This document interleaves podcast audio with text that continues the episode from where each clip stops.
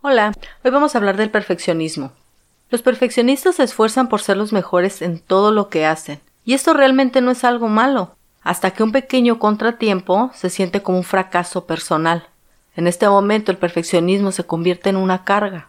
Los perfeccionistas pueden imponerse a sí mismos o a otros estándares que saben que no son realistas.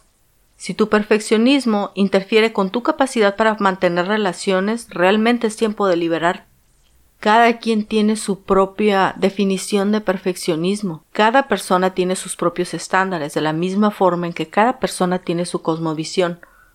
Simplemente a veces tendemos a ver el mundo nosotros y creemos que los demás lo ven como nosotros lo vemos porque es el estándar para todos. Y realmente no es cierto y menos en este tiempo donde hay tanta información a la mano. Los perfeccionistas tienden a centrarse demasiado incluso en los defectos más pequeños. Si te enfocas en las cosas que no puedes hacer a la perfección, es muy posible que termines sin hacer nada. A veces se pospone tanto el producto final que termina por debajo de la media. Hay que reconocer que la perfección es inalcanzable en cambio puedes aspirar a la grandeza, hacer las cosas de la mejor forma, a buscar sentirte satisfecho o aportar tu mejor porción. Vamos a hablar acerca de cuatro estrategias para vencer el perfeccionismo. La primera va a ser soltar el control. Es necesario soltar el control. En lugar de imaginar el proyecto como un todo perfecto, hay que verlo como una serie de piezas entrelazadas muy bien diseñadas. Si te concentras en realizar cada paso, verás que todo el proceso se va a realizar sin problemas.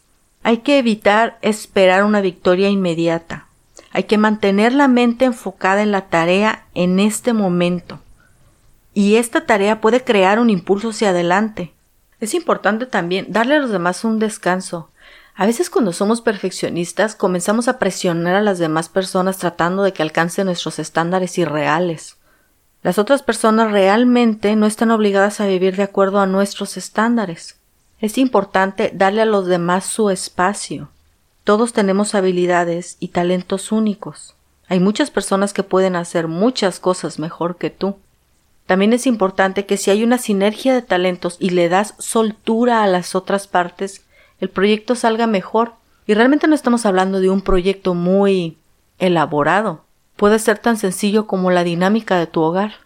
Muchas personas al tratarles de imponer nuestros estándares irrealistas pueden sentirse controladas, desanimadas, presionadas, y realmente somos humanos y somos imperfectos.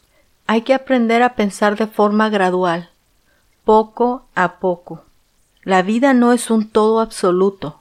El resultado puede ser el todo absoluto, pero el proceso no es un todo absoluto.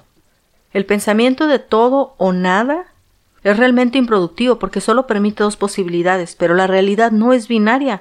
Las computadoras dependen del razonamiento binario, pero es solo porque las computadoras carecen de la capacidad de sentir. Tú aprendes y creces más como resultado de tus errores. La realidad no es una proposición de todo o nada. La vida no es perfecta y tú tampoco. Es mejor darte permiso de dejar tus maneras perfeccionistas.